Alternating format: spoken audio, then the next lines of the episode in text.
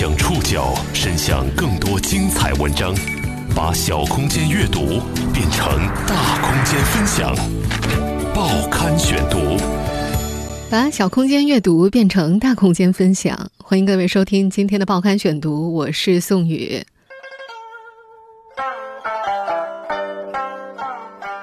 最近电视剧都挺好，引发了全民追捧。苏明玉一家老小成了大家茶余饭后讨论的热点。从原生家庭到妈宝男，各种话题不断。姚晨、郭京飞、倪大红这部剧中演技精湛的演员们也轮番上热搜。尤其是扮演苏大强的倪大红，把剧中人物演得活灵活现，让大家看电视的时候都觉得气得牙痒痒。我们今天呢，就要来和大家聊一聊这位老戏骨的故事。哎呀，你说这事儿闹的，你说我在这明成家也住不下去了。电视剧都挺好，让老戏骨倪大红真真正正的火了。他出演的父亲苏大强让人恨得牙痒痒。你们能不能尽快给我看房啊？让我赶紧搬出去吧。所幸这个角色并没有连累倪大红本人，人们盛赞他的演技，夸他演出了似曾相识的真实老头。入行三十五年。倪大红凭借一张神奇的脸，使他演过的角色都能令人记忆深刻，但他本人留给外界的故事却寥寥无几。报刊选读今天为您讲述老戏骨倪大红真的红了。苏大强欠收拾。电视剧都挺好里，他领衔苏家作妖男团出道，窝囊时缩肩垂眼，大气都不敢出一下，步态抖抖嗦嗦的。胆肥的时候呢，肩膀也舒展了，眼神也放肆了，走路也大步流星起来。这位苏家家长要有多作就有多作。爸，您别这样好吗？您消消气儿啊，消消气儿。不管儿女的实际情况，一心要买房，要住两百平的大房子。生活中一有事儿就头疼、高血压，各种病倒。我就不去了。从昨天晚上到现在，我这血压有点高。锱铢必较，孩子吃糖葫芦的钱都要记账，儿女打架打到住院，做父亲的却依然惦记着自己买房的事儿。你们能不能尽快给我看房啊？让我赶紧搬出去吧！气得一众观众啊，想冲进屏幕里打他一顿，甚至有人还戏称，每天看一眼苏大强，全国的儿女们都觉得自己是沐浴在阳光下的崽。在国产电视剧史上，招人恨的角色不少。恨到想让观众爬到荧屏里去收拾他一顿的还真不多。《还珠格格》里的大魔王容嬷嬷算一个，《不要和陌生人说话》里的安家和算一个，《情深深雨蒙蒙中的雪姨也算。再往前就是《白毛女》里陈强饰演的黄世仁了。据说当年白毛女出演的时候，在台下看戏的一位战士对剧中的黄世仁气得咬牙切齿，用枪瞄准黄世仁，准备开枪打死他，幸亏被别人发现制止了。演反面角色，演得让观众恨之入骨，这其实是对演员的褒奖。脱离开角色，背后的演员都是实力派，都是演技咖。所幸这回让人恨得牙痒痒的苏大强，并没有连累扮演者倪大红。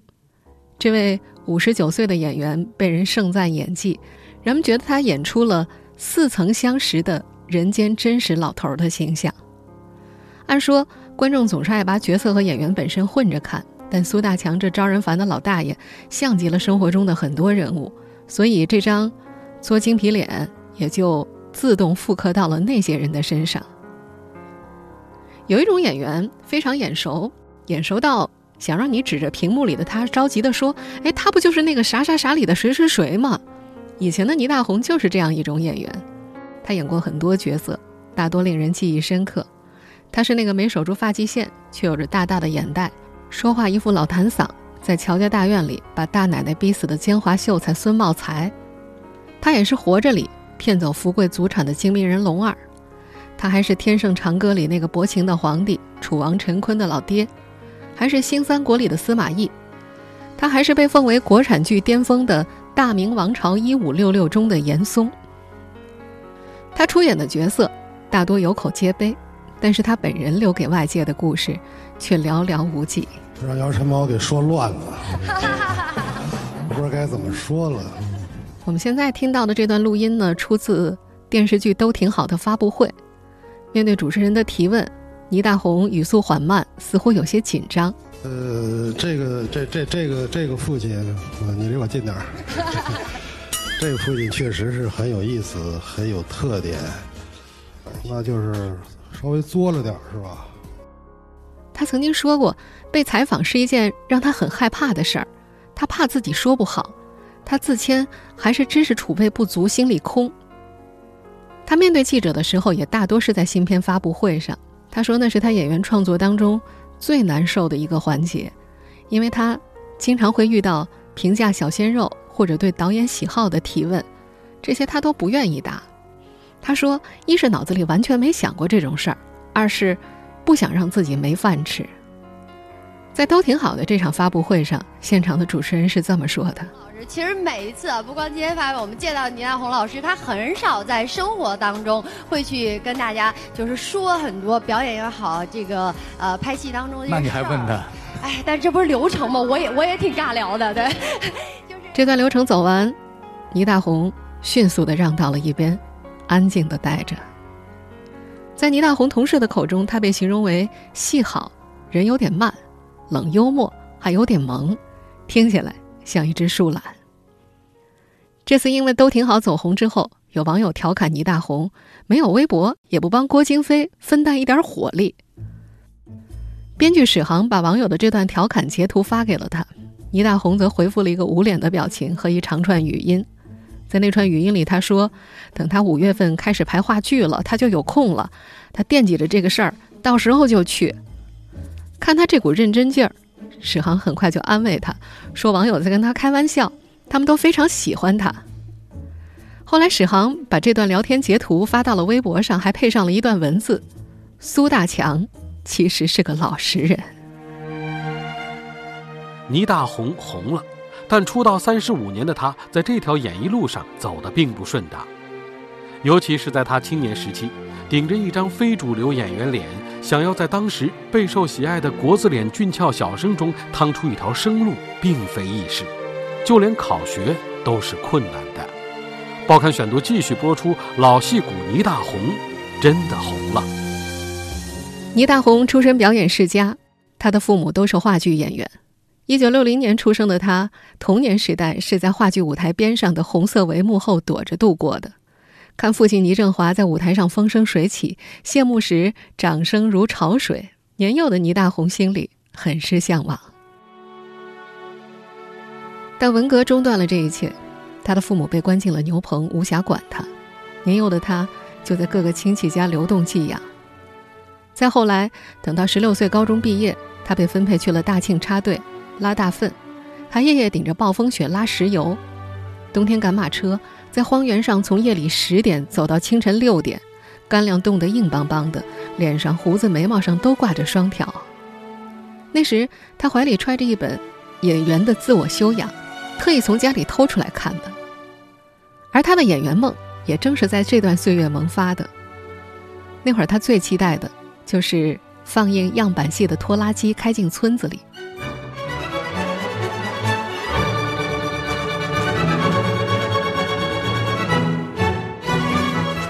和别人喜爱英雄不一样，他最爱的是打虎上山里的座山雕。他曾在接受《时尚芭莎》杂志采访的时候说，他觉得座山雕那个角色很棒，他想演，眼神都是那样的，眼睛还转，他自己学不会。那段时间，他种地的时候唱，赶马车的时候也唱，觉得特别放松。到了一九七八年，恢复高考的第二年，十八岁的倪大红报考了中央戏剧学院。但是，第一轮就被刷了下来。接下来，他又报考了解放军艺术学院和上海戏剧学院，依旧未能如愿。连续落败，使这个看上去硬气的爷们儿在回家的火车上抹起了眼泪。后来，他总结了一下原因：那时的戏剧学院都爱国字脸，他不是。那时候对这个学生的这种形象的要求，他还是有一个，就是觉得您颜值不够。对对，用现在的话来说，大概就是。颜值可能不是太高，但是跟人品没关系啊。到了一九八二年，倪大红准备最后一次挑战中戏，当时家里已经为他联系好工作了，父母都不支持他走演员这条路，非非常不支持。他们都觉着，是不是干个电工啊，或者是木工啊，学一手艺？哎，当时那会儿呢，如果说是真是能有这样的一个工作，从从徒弟开始做啊，那那这是一辈子的手艺，收入稳定。哎，对，做到八级木工或者是八级电工，钳工稳稳妥妥，就是衣食无忧了，是吧？对，父母是这样对自己。在那个年代，工人是个体面活儿。如果再考不上的话，他就要回到哈尔滨电缆厂里当工人了。放榜的那天，他紧张又焦灼，不敢自己去看，是母亲在买菜的路上顺道看了那红色的大榜。倪大红终于考进了中戏。呃，大红是我们班老大嘛，在房间也是我们的老大，哦，一切都听他招呼。哦，我们现在听到的这段录音呢，是北京卫视的一档综艺节目，倪大红他们班中戏八二级聚首。这个班后来明星云集，何正军啊、张光北啊，都是他们的同学。不过看这些男演员会发现，他们都是国字脸，长相都挺帅的。倪大红在其中并不突出。如果非要说他有什么突出的话，那就是他看着比其他同学都老。同学张光北曾在采访中说，他三十年前什么样，现在还什么样，是自来旧。向下的眼袋把他的辈分向上提了一档。因为老给同学打水，他还被女生当做烧锅炉的。后来班里排小品，他就成了御用的父辈，缺个大爷或者缺个爹，都找他来演。可能是上学那会儿呢，长得当时有点儿有点着急了，所以同学们做小品的，都要不就让我演爸爸，要不就是演爷爷，我就没演过兄弟 啊，就是爸就是已经是级别比较小的了，哎，甚至。爷爷还要往上太爷，这这样都让我演这些东西。嗯，在中戏的校园里，顶着那张被接连否定的脸，倪大红越发没有自信。他身边的同学以前都是学舞蹈、学戏曲出身的，这形体都是个顶个的好，只有他站没站相，坐没坐相。有一天上完形体课，他像个醉汉一样晃荡着身子从教室里走出来。也许就是这副没正形的样子，让前来挑演员的谢晋导演相中了他。他出演了《高山上的花环》中段雨国这个角色。指导员，别往心里去。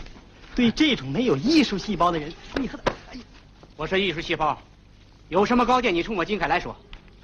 我说亏你不在我的炮台，要在，你瞧你瞧你瞧，就你这个懒散劲儿，三天，我要不把你这拉稀了，算我不是金开来。在接受可凡倾听采访的时候，倪大红是这么说的。我也真的当时不知道怎么就能够，因为我这形体也不太利索啊。我们班形体都是不错，学戏曲的、学体跳舞的，所以我这形体也不太利落，站没站相，坐没坐相。他们是先瞧上我这样了，可能就是觉着是不是比较适合那样的一个不太靠谱的那么一个兵。哎，否则的话，我觉着也不会就是考虑到我。嗯，确实是挺幸福的。拍完这部轰动一时的电影，倪大红在学校里也成了红人。拿上演出费之后，他请全班的男生出去大吃了一顿，花了二十块。那时候，很多底层工人一个月的工资也才二十块左右。倪大红和很多名导演都合作过。刚毕业的时候，张艺谋就找上门来，让他参演《活着》这部公认的张艺谋的巅峰之作。倪大红饰演一位影响主角福贵的关键人物龙二。龙二原来是皮影剧团的领班，用赌博一步一步骗光了主角福贵的家产。赌产到手之后，金盆洗手，死守住这片本不属于他的家业。没落的福贵来求他借钱的时候，他却把下九流的皮影戏给了昔日公子哥。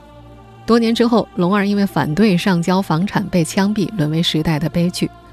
这位琢磨不多但富有传奇性的角色，倪大红演出了小人物的城府、张狂和愚痴。一个刚刚毕业的男演员，表现力就这么有层次，让张艺谋欣喜不已。他说：“往后拍戏还要找大红。”虽然接连出演几部影视剧，还都是大导演的作品，但并没让倪大红在当时的影视圈中立住脚。之后近十年的时间，他都没再出演过影视剧。他去了中央实验话剧院，安心从跑龙套开始干起。报刊选读继续播出老戏骨倪大红真的红了。毕业那年，倪大红被分配到了中央实验话剧院，也就是今天的国家话剧院。他跑龙套，做配角，在一个又一个小角色里磨来磨去。不能靠脸吃饭吗？他开始琢磨表演。他想办法以表演说话，根据自己的条件去琢磨，让人接受，尽量做到内心戏多一些。面瘫脸一度成为他演技的代名词。他的人中永远拉得很长，嘴角也一直向下，但那双挂着眼袋的细长眼睛一眯一瞪就出了味道。不过那时的倪大红不爱听人说他表演没得看，面瘫似的没表情。但听到那些批评的时候，他大部分时候也都不回话，他只是在心里不停地问：满天飞的都是皮子活一样的表演就好吗？他是一个善用形体语言的演员，也从不固守任何一种表演体系和观念。在接受时尚芭莎采访的时候，他曾经说过，自己曾对舞台上的表演产生了一种质疑。那时候就老想，为什么在舞台上就只能站在一个定点上不成？为什么要演呢？我不演，我就待在那儿不成吗？我想说话我就说，我不想说话我就转过身去，我把后背给观众，那怎么就是忌讳呢？身边的人都在告诉他，在台上演戏后背不能给观众，但他觉得这些东西太约束他了。他在话剧上最重要的转折角色是《生死场》当中的二里半，这个角色的讨嫌程度简直和《都挺好》里的苏大强不相上下。二里半是逆来顺受的普通农民，他不张牙舞爪，但是满腹麻木不仁。导演一开始设计了很多夸张的动作和语气来刻画这个人物，不过倪大红在梳理完剧本之后觉得不对，他感觉这是一个极度麻木的人，他的情绪不应该有那么多的起伏。在和导演反复沟通之后，他以另一种截然相反的方式来呈现角色。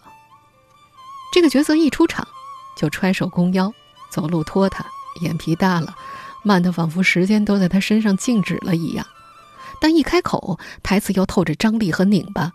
经过这样一番演绎，人物设定比先前合理很多，以至于启发导演调整了生死场的基调。后来有人说，倪大红饰演的二里半。是话剧《生死场》的戏魂。当年导演田沁鑫凭借《生死场》获得了文华大奖，倪大红则因为《二里半》拿到了第十七届中国戏剧梅花奖。从龙套到配角，再到主演，话剧舞台一点一点磨练了他的演技。渐渐的，倪大红就和韩童生、冯宪珍一起成了话剧院的三大台柱子。彼时，还在上大学的陈建斌去看了一场话剧《哈姆雷特》，倪大红在台上饰演篡权夺位的国王。演出结束之后，陈建斌就心想：这位演员真好，是学习的榜样。话剧台柱子在那个年代还有另一层含义，不红。但正是在话剧舞台上的磨练，才一点点造就了后来的倪大红。报刊选读继续播出：老戏骨倪大红。真的红了。二零零五年，陈建斌出演《乔家大院》，风靡一时。剧中和他搭档的孙茂才饰演者是倪大红，而这个演出机会就是陈建斌牵线的。原定的演员殷顾慈演了，导演胡梅忙着找替补，陈建斌凑上去说话：“我知道一个好演员，叫倪大红。”胡梅没听过，半信半疑。你有他的影像资料吗？陈建斌掏出来随身携带的几本经典影片，挑出《活着》，直接拉到龙二出镜的片段。胡梅当即拍板：“就是他，这人演的真好。”信啊！哎呀，丢了吧？哎呀，不就是封信吗？丢就丢了。我知道你心里啊还想再多看两眼，高兴高兴。我们现在听到的就是倪大红在《乔家大院》中的出演片段。这部当年黄金时段的爆款电视剧，让倪大红第一次作为配角被人们注意到，但是，他依然没有红。那年他还出演了一个大人物，《新三国演义》中的司马懿，他为这个角色付出了很多，人们却对他褒贬不一。有人说他真正演出了鹰眼狼顾，也有人认为他演的太过外露和疯癫了。但是高希希的这部新版三国呢，整体电视剧都不红。再后来，人们提起司马懿扮演者的时候，大部分人能脱口而出的就是吴某波了。二零零七年算得上是倪大红的幸运年。那年，他凭借《乔家大院》中的孙茂才获得了风云盛典最佳男配角，还出演了张黎导演的《大明王朝一五六六》，他在其中扮演八十岁的严嵩。诸臣有罪，罪在严世蕃、罗龙文、严茂清，还有那些贪而无厌之人。倪大红出演这个角色的时候才四十七岁。以四十七岁的年纪去出演八十岁的老人，一开始导演张力也并不太放心。八十岁的严嵩，头脑精明，长袖善舞。为了演出严嵩那种老态龙钟却思维敏捷的状态，倪大红琢磨了很久。在片场化完三个小时的妆，他就完全进入了状态。为了维持那副状态，他让自己住在了严嵩的身体里，他的动作总是很慢，手也微微颤抖。演员王劲松也记得，当时有一场严嵩长跪的戏，暂停拍摄的时候，他看见倪大红朝服披挂，头顶项冠，一脸老迈。换机位调灯光了，他依然长跪不起，没有人去打扰，大家都安安静静地绕着他走。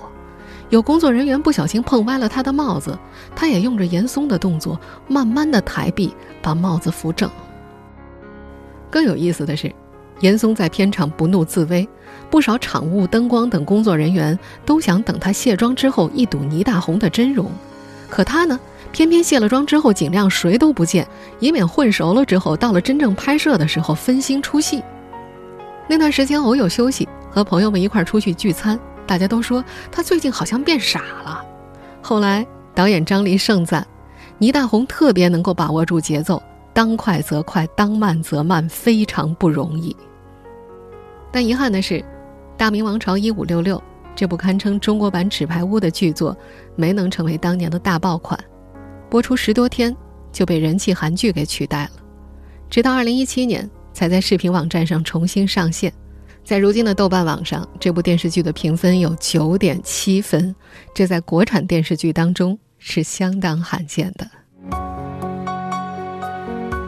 年近花甲，倪大红的事业开始风生水起，演戏这条路让他走得稳稳当当。这次他似乎真的迎来了演艺事业的春天。报刊选读继续播出，老戏骨倪大红真的红了。这两年，倪大红早就成了一众绿叶里名头最响的那个。人们在说起老戏骨的时候，里面一定有他的一席之地。二零一八年，陈坤、周迅宣布共同成立文化经纪公司东深未来。他们成立之后签约的第一位演员就是当时五十八岁的倪大红。再也没有人嫌弃他那张自来旧的脸了，他已经到了成熟期，跟自己的年纪相得益彰。而这个春天热播的都挺好，也让这位老戏骨再一次成为话题人物。但倪大红依旧是那个倪大红。如果有人问他，熬了这么多年，终于等到苏大强这个爆火的角色，您的内心一定很激动吧？在出演苏大强之前，您想到过这个角色会大红吗？他大概只会给你一个意味深长的眼袋。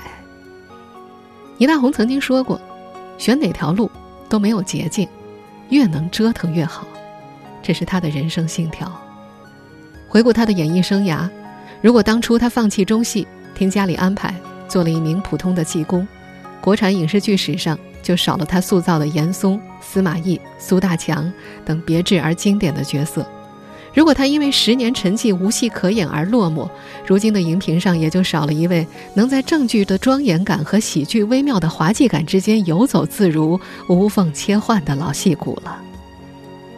倪大红曾经出演的话剧《生死场》里有这样一句台词：“生啊，就是老天爷和好了面。”一屉顶一屉的发面馒头，来到这世上，争一争呗。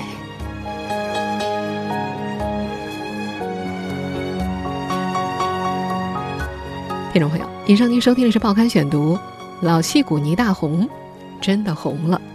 我是宋宇，感谢各位的收听。今天节目内容综合了人物、中国新闻周刊、国家人文历史的内容。收听节目复播，您可以关注《报刊选读》的公众微信号“宋宇的报刊选读”。我们下期节目时间再见。